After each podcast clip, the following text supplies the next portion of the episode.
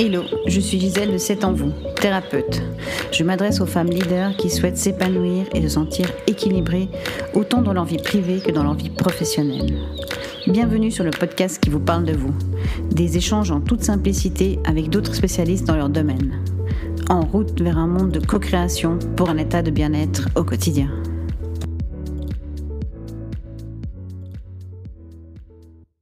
Salut Alicia. Salut Gisèle.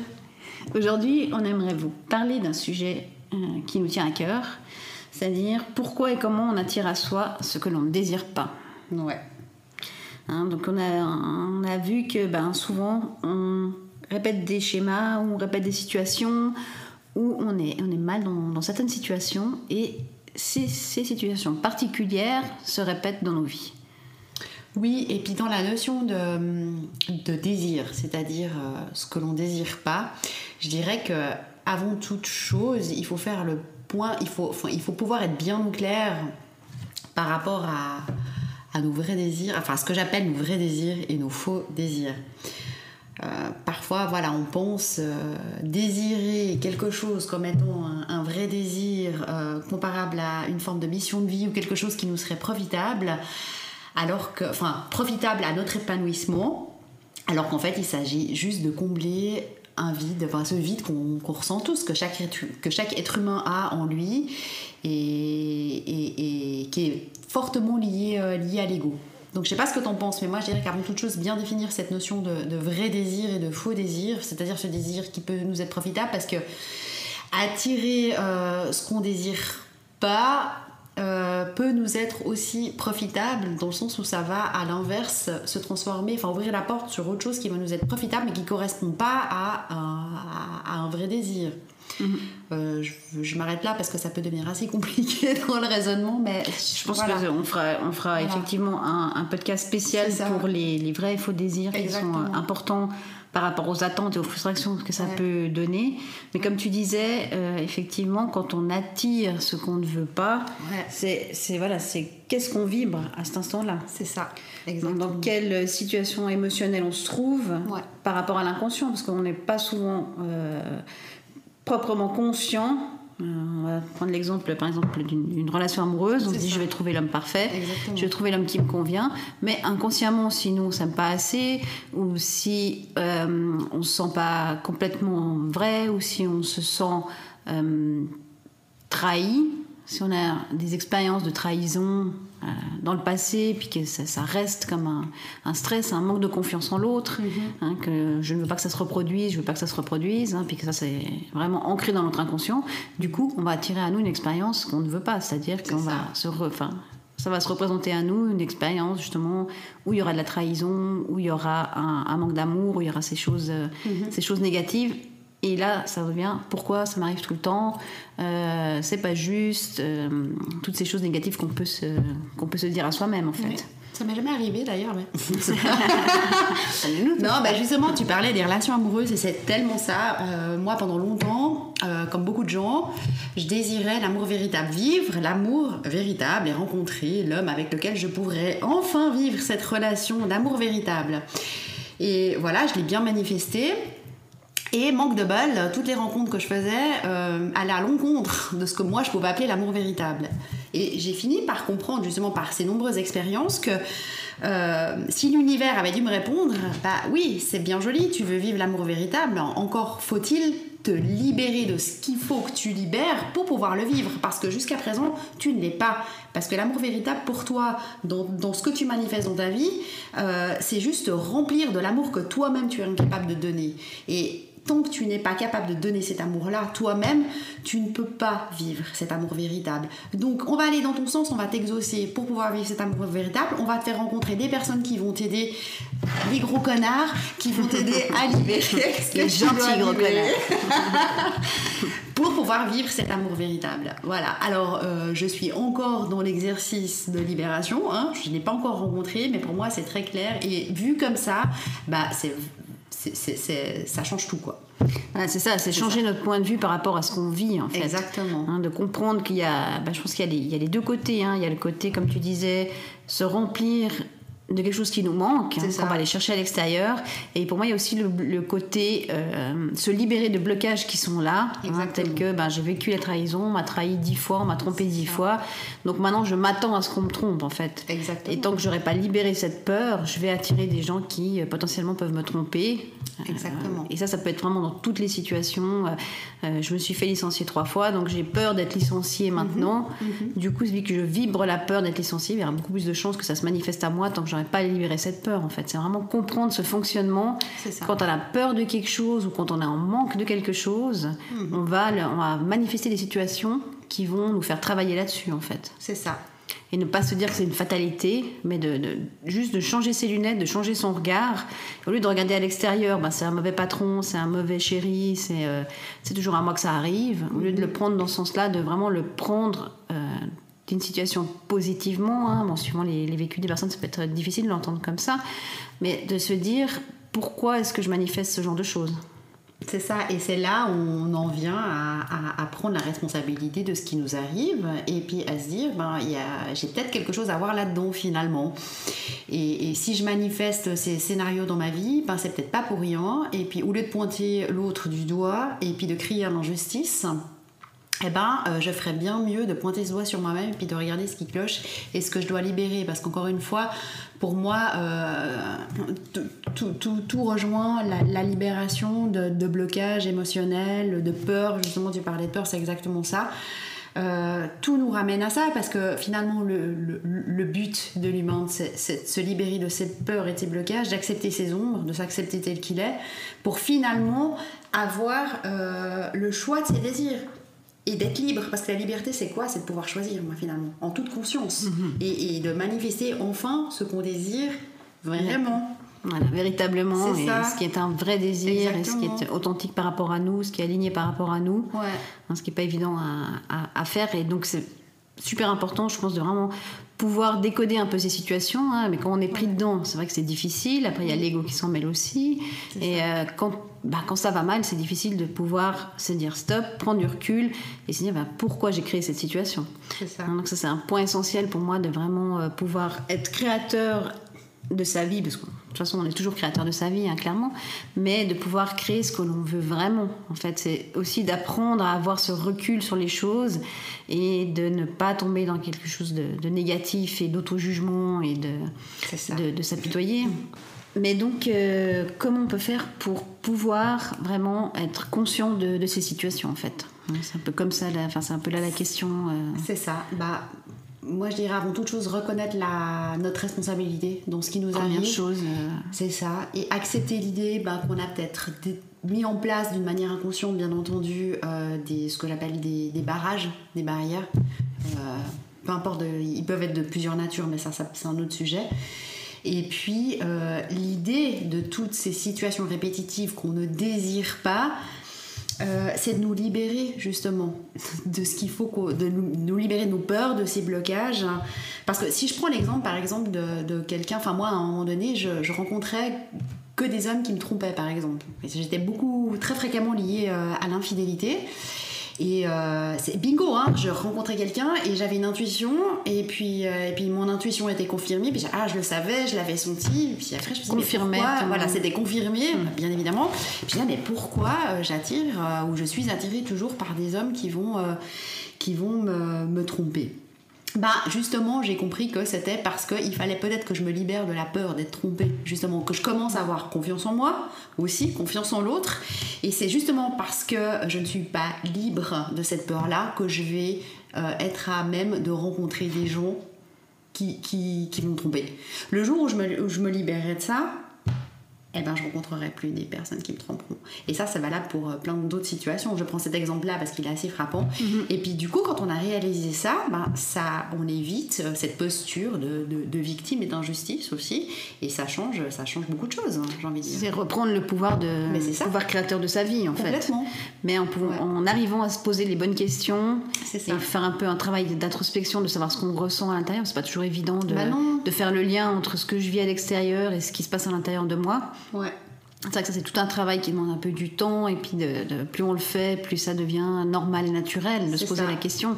Mais c'est vrai que, pour moi ça a été aussi un, un- un chemin de pouvoir prendre du recul sur les situations, en fait, hein, mhm. d'essayer un peu de se, de, se retirer un peu de la situation, euh, se retirer émotionnellement, en tout cas, de la situation, mhm. pour me poser la question à ce moment-là, mais alors pourquoi, voilà, pourquoi je crée ça dans ma vie? Pourquoi c'est répétitif, euh, qu'est-ce que ça peut m'apporter.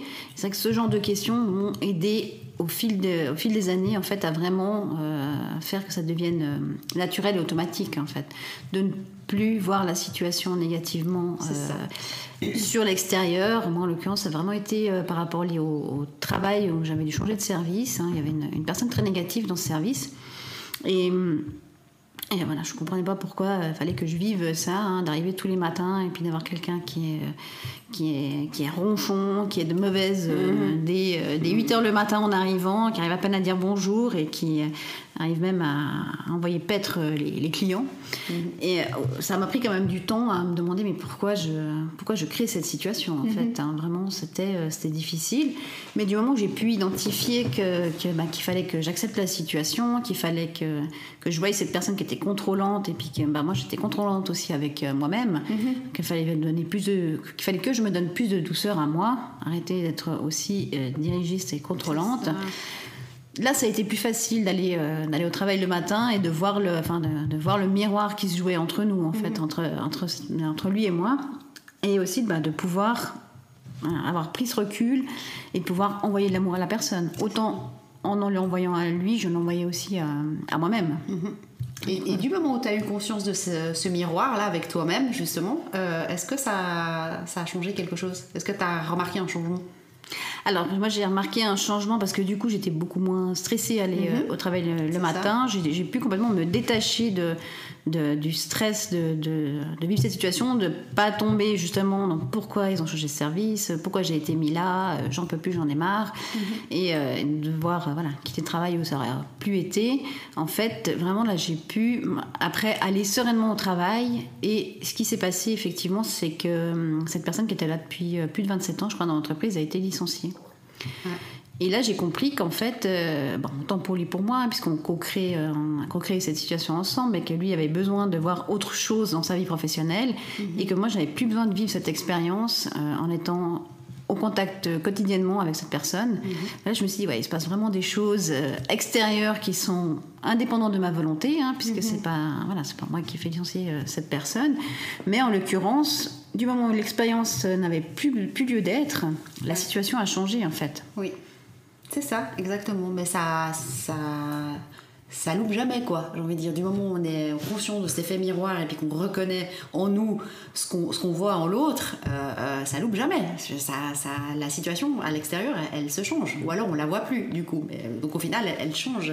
Ce qui est assez fou, c'est que ce qu'on a pu voir comme expérience, euh, nous, à travers bah, nos expériences à nous, celles des clients, c'est que vraiment, une personne peut changer d'attitude mm-hmm. ou une situation peut complètement, être retournée. Ah donc on se dit, mais c'est l'extérieur qui change. Mais en fait, c'est du moment où on change notre intérieur l'extérieur change, mais ça, ça, a une répercussion des fois qu'on ne s'attend pas. C'est ça, c'est ça.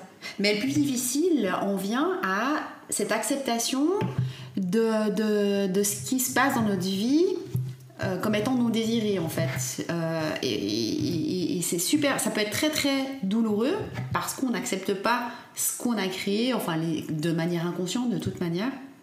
C'est toujours inconscient, enfin toujours, en grande partie inconscient. Mais quand on en vient à accepter que l'on considère euh, comme merdique et en fait juste là pour nous rendre service et nous libérer de ce qu'on doit libérer pour pouvoir enfin vivre ce que l'on désire vivre, euh, ça, change aussi la donne. Parce que pourquoi on souffre finalement euh, dans, dans, ce qui nous arrive dans la vie? Pourquoi on souffre? C'est parce qu'on n'accepte pas ce qui se passe. Et, alors maintenant, j'en viens pas à dire accepter tout et puis devenir euh, des saints. Voilà, il y, a des choses qui sont profondément inacceptables, mais du moment où on a compris que c'est pour euh, ouvrir la porte sur autre chose, euh, que notre âme a choisi de vivre cette expérience-là, d'autres choses de beaucoup plus bénéfiques, effectivement, c'est un point de vue qui peut changer la donne et enlever une grande partie de la souffrance, ouais, ça c'est sûr. Ça passe vraiment par l'acceptation. C'est vrai que c'est une grosse clé quand même euh, pour beaucoup de situations parce qu'on dépasse les frustrations, on se libère des attentes, on arrive à, pouvoir se sentir mieux en fait. Parce que le but c'est que voilà c'est une situation qui est extérieure à nous qui nous rend mal. Dire, le but c'est que nous on puisse se sentir mieux. C'est ça, donc ça passe toujours par l'acceptation de ce qui est en fait. Exactement. après acceptation c'est facile à dire c'est vrai que c'est bah, bah oui, plus sûr. facile à, Voilà. à expérimenter, à mettre en place. Moi, je sais que le Ho'oponopono, ça m'avait bien aidé quelque Ouais, temps. hein. C'était, en tout cas un, un processus. Mhm. hein. donc, euh, Ouais. vraiment ce processus de phrases à répéter. Désolé, pardon, merci, je t'aime. À répéter plusieurs fois dans la journée ou quand on passe à la situation, en fait. Euh, de ce que j'avais lu dans les chroniques, j'ai jamais pratiqué moi-même, mais je trouvais que ça me parlait pas mal dans le sens où c'est aussi euh, le, ce qui se passe à l'extérieur et les résultats de ce qui se passe à l'intérieur. Donc du coup, faisons bouger l'intérieur pour, euh, pour justement faire bouger l'extérieur. C'est ça qui m'avait parlé, effectivement. Après, encore une fois, comme toute méthode, ça peut vite se relever à terme, se révéler à terme figé. Je sais pas comment expliquer. Donc ça peut marcher dans une certaine situation à un moment donné, mais il faut pas en faire le, je dirais là, enfin il faut pas. Euh, Ça peut, on peut avoir l'impression que ça, ça se transforme en quelque chose de, de figé parce que du coup on n'évolue pas forcément au-delà. Parce qu'il y a aussi plein d'autres paramètres à prendre en compte. Mais ça m'avait bien parlé et je trouve que c'est une bonne méthode quoi. Ouais, la philosophie euh, Ouais. Hopon- euh, Ho'oponopono, effectivement, c'est comme tu dis, c'est vraiment sur, euh, sur le fait que, que nous sommes créateurs de ce qui nous arrive et que euh, et qu'il faut reconnaître et accepter et se donner de l'amour pour que ça puisse évoluer, que la situation change. C'est ça. Euh, en l'occurrence, je ne me souviens plus des quatre phrases euh, entières, mais vous retrouvez ça sur le net facilement. Je trouve que, alors après, je sais pas, j'ai pas fait ça euh, voilà, très très euh, très longtemps, mais c'est vrai que c'était une méthode hein, qui donnait un peu des, des- des pistes et puis un peu un petit processus en fait. Et vraiment, quand j'avais une situation que, que j'avais du mal à accepter, en fait, de répéter ces phrases. euh, donc je pense qu'il y a quand même un, un égrégore qui est fort, hein, parce que c'est Ouais, des, je c'est, ouais. c'est des, des, des techniques ancestrales euh, qui viennent de, de Hawaï, qui ont été vraiment beaucoup utilisées. Euh, et ça donne quand même euh, ça, ça donne un, un support, une aide en fait. Après, il faut trouver sa propre technique. C'est ça. Mais c'est vrai qu'au début, se dire, pas que ce euh, soit trop figé en fait. voilà. C'est ça. Ouais, trouver sa propre technique, ouais, voilà, c'est- toujours ce qu'il y a de plus efficace. Exactement. Par contre, c'est vrai que quand on est dans le mal-être, hein, quand on n'est pas bien et puis qu'on est au fond du gouffre, Ouais. euh, de pouvoir se dire j'accepte la situation, c'est quand même compliqué. Il faut quand même pouvoir Ouais, un peu la digérer. Bien sûr, suivant les situations. Alors moi, je le conçois dans l'absolu, puis j'en- ai fait l'expérience aussi. Maintenant, je sais qu'il y a des situations où j'ai de la peine à accepter de prime abord, et puis j'ai envie de dire, bah merde, ça, ça fait chier, enfin d'être même vulgaire, voilà, comme je le suis maintenant. Et je trouve que c'est important aussi de se donner le droit de pas accepter dans un premier temps. hein, Voilà. que c'est l'humain qui parle. Moi, par exemple, voilà, si, si mes enfants meurent, s'il leur arrive quelque chose de grave, ou si un psychopathe va les violer, les tuer, je peux difficilement dire oh bah j'accepte ce qui se passe, je ne souffre pas. Bah non, parce que pour l'humain c'est juste atroce. On est, et- et il faut se donner le droit. Mais disons qu'une fois que cette souffrance, elle, s'est exprimée, à un moment donné, ça laisse place à une certaine forme de conscience qui, elle, va mettre en pratique ce, qu'on, est, ce dont on est profondément convaincu, c'est-à-dire que cette souffrance-là, elle va amener à autre chose. Ça n'empêche pas forcément cette douleur-là à, à terme, mais on sait que cette douleur-là, elle n'est pas survenue par hasard, cette expérience de vie-là, elle n'est pas survenue par hasard et on a tellement d'exemples euh, dans la vie de personnes qui ont vécu des situations mais dramatiques et catastrophiques et qui ont transformé ça en quelque chose d'extraordinaire et qui sont eux-mêmes en train de dire que c'était la plus belle chose qui leur soit arrivée. Et on est là, euh, oui, enfin, c'est difficilement, euh, on peut difficilement se projeter là-dedans. Ouais, ouais. Et ben voilà, c'est l'exemple typique, quoi, exactement. Après, on, peut, on a toujours le choix entre effectivement en faire quelque chose de bénéfique, se relever, en faire quelque chose de bénéfique ou se laisser dériver. On a toujours ce choix-là. C'est ce qu'on appelle aussi euh, le libre arbitre. Et il y en a malheureusement ben, qui, qui, qui, malgré tous ces concepts-là, euh, euh, trouvent ça tellement insupportable que voilà, ils décident. de- Parce qu'il faut pouvoir trouver la force en ça, soi de- se relever Exactement. et euh, de, de pouvoir gérer toute, toute cette thématique euh, Exactement. négative qui est, euh, Exactement. qui est là et qui, et, et qui est fort et intense. Ouais, c'est ça. Parce que c'est aussi dans ces grandes situations de douleur horribles, ces scènes de vie atroces, que euh, le, le- le mental lâche prise. Vraiment, qu'on- ça c'est le vrai lâcher prise, quoi. Et que notre conscience véritable se révèle. Et, on se dit, euh, enfin, c'est- difficilement descriptible, mais c'est là où on se dit, ok, maintenant je- j'en peux plus, j'en ai marre, ou il, il faut vraiment. Que, que, je sorte de tout ça et, et, que j'aille de l'avant quoi. C'est c'est le début. C'est cette espèce d'impulsion qui amène après bah voilà bah, je décide de faire ci de faire ça de faire ça je crée une association je vais faire changer les choses euh, voilà.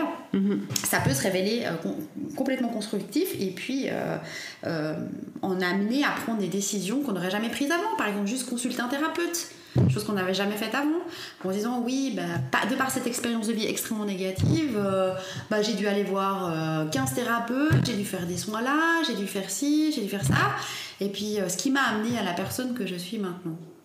Et elle est moche cette personne-là? Non, elle est juste fantastique. Et c'est justement cette expérience horrible qui a fait que tu es celle que tu es maintenant. Sans cette expérience horrible, tu aurais peut-être continué ta petite vie, tu n'aurais pas vu X 20 000 thérapeutes qui t'auraient aidé à libérer plein d'autres trucs. Enfin voilà. Euh, c'est aussi de voir ce qu'on est devenu par rapport à la situation négative qui a pu se passer. Quelle est la belle personne qui en ressort En fait, euh, la force que ça nous donne, la force d'avancer, de continuer de voir toutes ces choses positives mhm. euh, par rapport à une situation qui a été négative de base en fait. Exactement. Alors maintenant, voilà, moi j'ai cette approche-là, euh, quoi qu'il arrive, maintenant j'arrive à, rire de situations qui, m'agaçaient profondément avant, parce que je sais qu'à un certain niveau, je l'ai créé pour justement me montrer ce que je dois voir, justement. Et, je le vis beaucoup mieux. Ça fait qu'il y a plein de scènes de vie euh, qui, qui, se passent beaucoup mieux, je suis beaucoup moins stressée, j'accepte beaucoup mieux les choses, effectivement. Mais euh, voilà, il y a des fois où ben, j'accepte moins, où je suis fatiguée, je me donne aussi le droit de, de râler ou de, de, faire ma victime, comme j'appelle des fois, en deux minutes, ça me fait du bien. Et j'ai tout à fait conscience que je fais ma victime, mais ça me fait juste du bien dans mon humain. Donc euh, je le fais, je me donne le droit aussi de le faire. Mais, c'est juste de ne pas rester dans cet état-là, en fait. Ça, ça c'est destructeur. Ne pas rester dans l'auto-jugement, ne pas rester dans la victime. Ah ça, à terme, effectivement, c'est destructeur. Mais il faut bien qu'on vive nos émotions. Hein. Ça, moi, je bah, sais que j'ai fait pas mal d'articles là-dessus, sur la gestion des émotions. Parce que bah, c'est aussi des situations que j'ai vécues et que j'ai vues à travers euh, mes clients, mais dans le sens vraiment de vivre l'émotion. Hein. donc, euh, comme tu disais, de pouvoir faire sa victime, de pouvoir râler, de pouvoir être pas content. Et après, de pouvoir un peu prendre ce recul, c'est plus facile à ce moment-là, vu que l'émotion est sortie, de pouvoir prendre un peu ce recul et se dire, mais pourquoi je crée ça? Pour pas que ça se répète, en fait. Ouais, c'est ça. Parce que moi, je pense que. Enfin, moi, j'ai fait l'erreur, euh, justement, en, ayant compris ça, j'ai fait l'erreur de dire, ah, mais ça, c'est mon ego, je veux pas m'identifier à ça. Ou ce qui est une très bonne chose, de pas s'identifier à son corps de souffrance ou son ego, etc. Donc, euh, bon, bah, je vais pas exprimer euh, ma colère comme j'aimerais l'exprimer parce que je sais que dans le fond, c'est de l'ego, et puis si ça se passe comme ça, etc. Puis du coup, je mettais ma colère ou ce que je devais exprimer sous le tapis et en étant peut-être bien trop conciliante ou bien trop bienveillante alors que ce qui aurait été en fait juste pour moi ça aurait été de laisser éclater ou de laisser cette colère s'exprimer et, de la manifester comme telle. Mais c'est maintenant que je me rends compte pour avoir euh, créé l'inverse avant. Mhm. c'est de vivre ton émotion, de dire ce qu'il y a à dire, de faire les choses au moment où ça va sortir. C'est ça. de toute façon, euh, moi ce que je vois souvent au cabinet, c'est que ben voilà, la personne n'a pas forcément pu s'exprimer sur le moment, mais on peut le faire aussi après.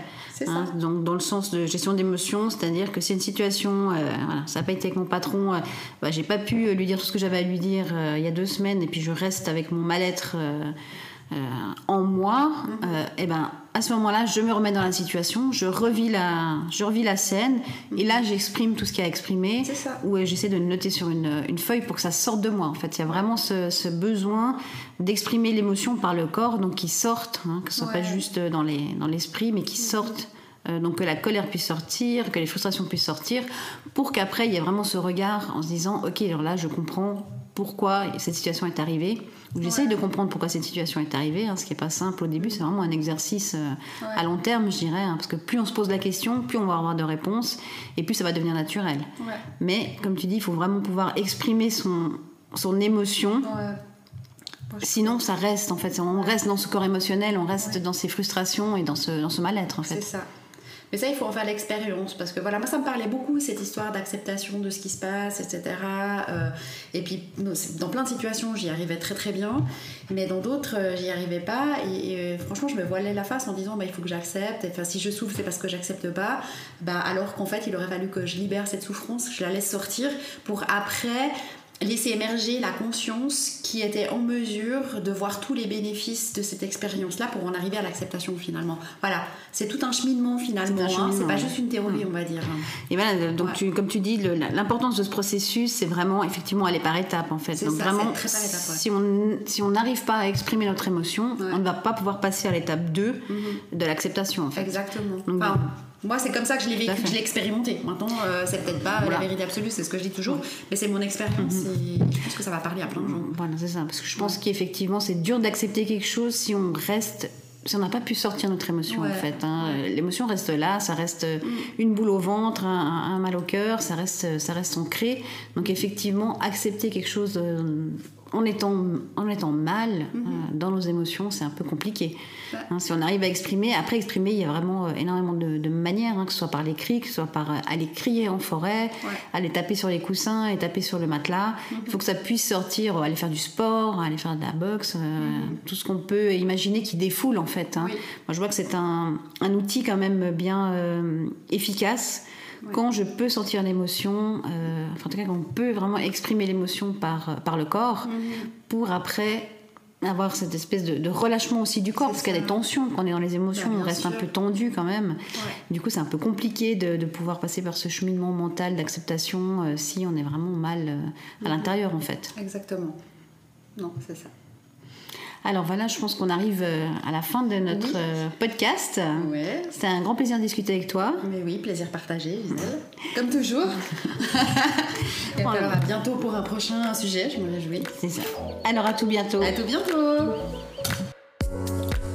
Voilà, j'espère que ce podcast vous aura plu. Pour nous retrouver, c'est facile. Vous pouvez aller directement sur la page Facebook d'Alicia qui s'appelle L'alchimie de Lily et pour ma part sur le site c'estenvous.ch ainsi que sur Facebook et Instagram. C'est en vous. Et on se retrouve bientôt pour un nouvel épisode avec Alicia. À bientôt.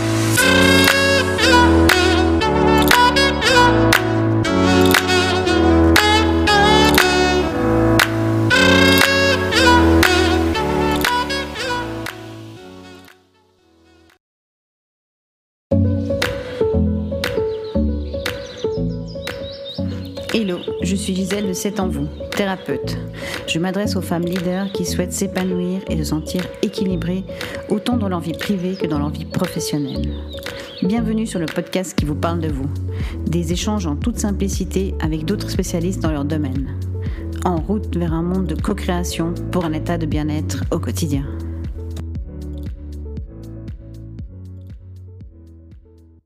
Salut Alicia. Salut Gisèle. Alors aujourd'hui, un petit podcast pour présenter ce qu'on va faire. Euh. Donc, euh, alors je te laisse peut-être d'abord euh, te présenter, Alicia, qui est thérapeute. Alors oui, donc moi je fonctionne sur, sur plusieurs niveaux. J'ai un niveau de ce qu'on peut appeler de clairvoyance, où je suis sensible aux énergies tout ça lié à mon expérience de vie, en plus de ce que j'ai pu euh, lire, euh, entendre et qui a résonné en, moi. Et euh, ce qui fait que je me branche sur les énergies de tout et de rien. Voilà, j'arrive à le faire d'une manière assez, assez facile, on va dire maintenant, ce qui m'a valu quand même beaucoup de travail je vais épargner euh, les détails parce que c'est pas forcément intéressant. Mais euh, l'idée, c'est de me brancher. J'aime bien utiliser ce terme parce qu'en énergie, voilà, hein, c'est comme euh, l'électricité aussi. J'aime bien comparer ça à l'électricité. C'est fluide aussi. Je me branche sur les, structures inconscientes des, des gens pour leur donner, pour donner à leur conscient les clés que justement leur subconscient leur donne au moment où ça, où ça sort pour, euh, pour faire bouger ce qui a lieu de bouger en fait. Et après, bah voilà, euh, soit le subconscient euh, est ok de prendre ses clés pour faire bouger la structure, soit le subconscient n'est pas, n'est pas ok et puis cas échéant, c'est pas pour rien de toute manière. Et la bonne nouvelle pour moi, là-dedans, c'est que ce que je fais bouger chez les autres en miroir, ben, c'est ce que je dois faire bouger aussi chez moi. Donc voilà, c'est bénéfique, euh, ça m'est aussi bénéfique. C'est pour ça que mon approche, en fait, elle est avant tout centrée sur moi-même Parce qu'en faisant ça, du coup, je, je libère ce que j'ai à libérer chez moi aussi. Ça peut paraître égoïste, mais de mon point de vue, euh, l'égoïsme vu comme ça, c'est euh, la porte ouverte sur l'altruisme justement. Euh, donc forcément, comme on est mieux servi que par soi-même, bah, du coup, ça dessert aussi pas trop mal les autres, j'ai l'impression. Voilà, ça c'est un, premier niveau. Le deuxième niveau, c'est que j'ai développé aussi une forme de magnétisme, on va dire, ou d'énergie dans, les, dans les mains ce qui fait que je peux tout à fait soulager des douleurs, couper le feu, couper les hémorragies. Euh, Est-ce que tu fais des soins à distance? Voilà, justement, que ce soit sur place ou à distance. D'ailleurs, ça fonctionne très très bien, euh, très très bien à distance. Sachant que quand je le fais euh, sur place ou à distance, justement, j'ai de plus en plus besoin, ça c'est mon expérience, hein, justement, il y, a des, il y a tout à fait beaucoup de de magnétiseurs qui arrivent à couper le feu, à, couper des douleurs à distance, sans forcément euh, que ce soit en lien avec une quelconque cause émotionnelle. Tandis que moi, j'ai remarqué qu'il euh, fallait que je couple ces soins énergétiques-là euh, avec ma clairvoyance. C'est-à-dire qu'il fallait que la personne puisse ait conscience en fait du blocage émotionnel en lien avec euh, la manifestation euh, douloureuse quand il s'agit justement euh, de, de, pathologies telles que eczéma, etc. Quand il s'agit de somatisation, voilà, je cherchais le mot, je l'ai trouvé, c'est cool. voilà, surtout quand il s'agit pour moi de somatisation, c'est très important parce que sinon je me rends compte que bah, la, personne va peut-être être soulagée un petit moment, mais après ça va revenir, ou alors carrément pas soulagée du tout. Par contre, quand on a mis au clair la cause émotionnelle liée à la somatisation, alors là pour le coup, ça va tout de suite bien mieux quoi. Voilà, euh, dans les grandes lignes. Euh, après, je ne vais pas en rajouter davantage. On pourrait creuser un petit peu plus. Voilà, dans les grandes lignes, comment ça se passe. Après, ça peut tout à fait être qu'une séance de clairvoyance euh, pour justement libérer ce qui a lieu de libérer, ou alors uniquement une séance de soins au niveau des pathologies, faire disparaître un examen, etc. Euh, ça peut être couplé ou séparé. Voilà. Donc ça, ça travaille sur euh, l'émotionnel et euh, aussi le physique en fait. Voilà, exactement. D'accord. Tout à fait. Voilà. Et toi, Gisèle, alors, raconte ta démarche. Alors moi, ma démarche, donc moi j'ai mon cabinet C'est en vous. moi effectivement, c'est beaucoup plus sur l'inconscient. Donc ça va être vraiment plutôt un petit travail d'enquête, d'aller comprendre euh, pourquoi on a certains comportements, certains schémas répétitifs, euh, certains blocages. Moi le but c'est vraiment euh, l'éveil de conscience en fait, pour comprendre nos fonctionnements internes, l'inconscient ce qu'il a à nous dire, parce que voilà, il y a énormément de choses dans l'inconscient, on est conscient que très peu de choses. Donc moi ça va vraiment être un travail d'aller comprendre ce que l'inconscient a à nous dire en fait quand, quand on a des ressentis négatifs, un mal-être aussi des, diverses maladies ou divers mots, euh, de pouvoir aller un peu décoder tout ça, comprendre quel est le message du corps pour avancer, pour pouvoir s'ouvrir aussi. Donc s'ouvrir, c'est-à-dire euh, par rapport à, notre conscience. Hein. plus on est conscient de qui on est, de ce qu'on veut, euh, de nos valeurs aussi, euh, plus on arrive à être en harmonie avec nous-mêmes. Hein. Donc ça allait faire un travail de nettoyage en fait. Hein. Moi j'aime bien l'image d'un verre rempli de, de poison qu'on si on remplit avec de l'eau, on remplit avec de l'eau, ça met du temps. Hein. donc on peut se faire des affirmations positives, on peut dire que tout va bien, on met de côté les choses. On va remplir le verre un peu avec euh, de l'eau, mais ça met du temps. Mais que si on va travailler directement dans l'inconscient, on peut vider son verre et le remplir après euh, avec de l'eau claire en fait. C'est un peu, c'est un peu dans ce sens-là en fait, euh, vraiment de nettoyer tous les schémas, tous les hum, traumatismes d'enfance ou même dans les lignées euh, ancestrales, hein, vraiment par rapport à ce qu'on a reçu de nos ancêtres, euh, d'aller nettoyer tous ces schémas-là en fait. Et toi, tu as une méthode bien précise. Oui, alors moi effectivement, c'est une, méthode en, trois parties, c'est la méthode d'âme. Mm-hmm. c'est vraiment un, processus en fait. Parce que moi je vois que le travail à long terme, c'est ce qui est le plus efficace. Hein, c'est quand je, on peut faire un suivi en fait.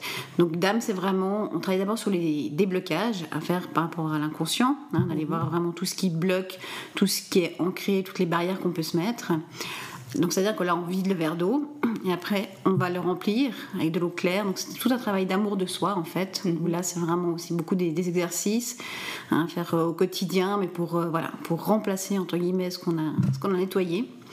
Et tout ça pour nous amener à la mission de vie parce que voilà, pour être en alignement avec qui on est, ce qu'on veut faire, pour être bien, pour connaître ses passions, hein, pour pouvoir euh, vivre ou alors juste avoir des passions à côté, mais avoir quelque chose qui nous fait vibrer en fait, hein, pour garder un peu cette harmonie de, joie de vivre qui devrait être là tout, le temps présente.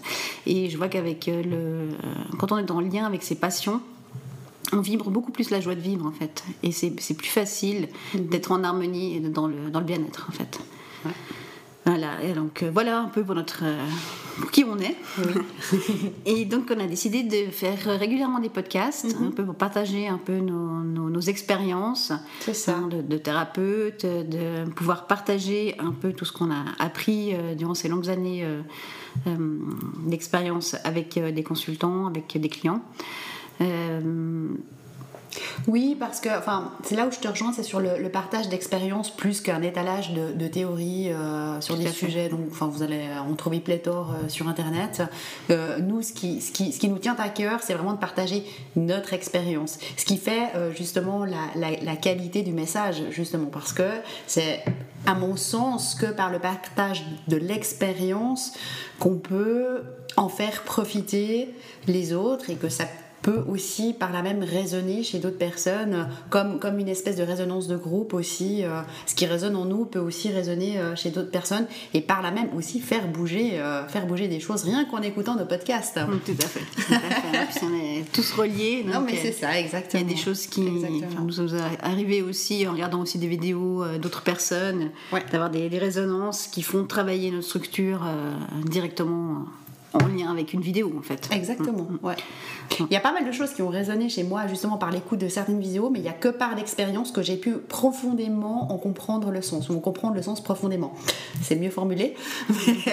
et, donc euh, voilà, c'est ce qu'on voulait aussi euh, partager avec vous euh, pour que ça résonne d'une manière beaucoup plus profonde. On espère, on espère que ça vous plaira. Oui. Et merci de nous laisser vos commentaires. Et on vous dit à bientôt. À bientôt. Voilà, j'espère que ce podcast vous aura plu. Pour nous retrouver, c'est facile. Vous pouvez aller directement sur la page Facebook d'Alicia qui s'appelle L'alchimie de Lily. Et pour ma part, sur le site c'estenvous.ch ainsi que sur Facebook et Instagram. C'est en vous. Et on se retrouve bientôt pour un nouvel épisode avec Alicia. À bientôt!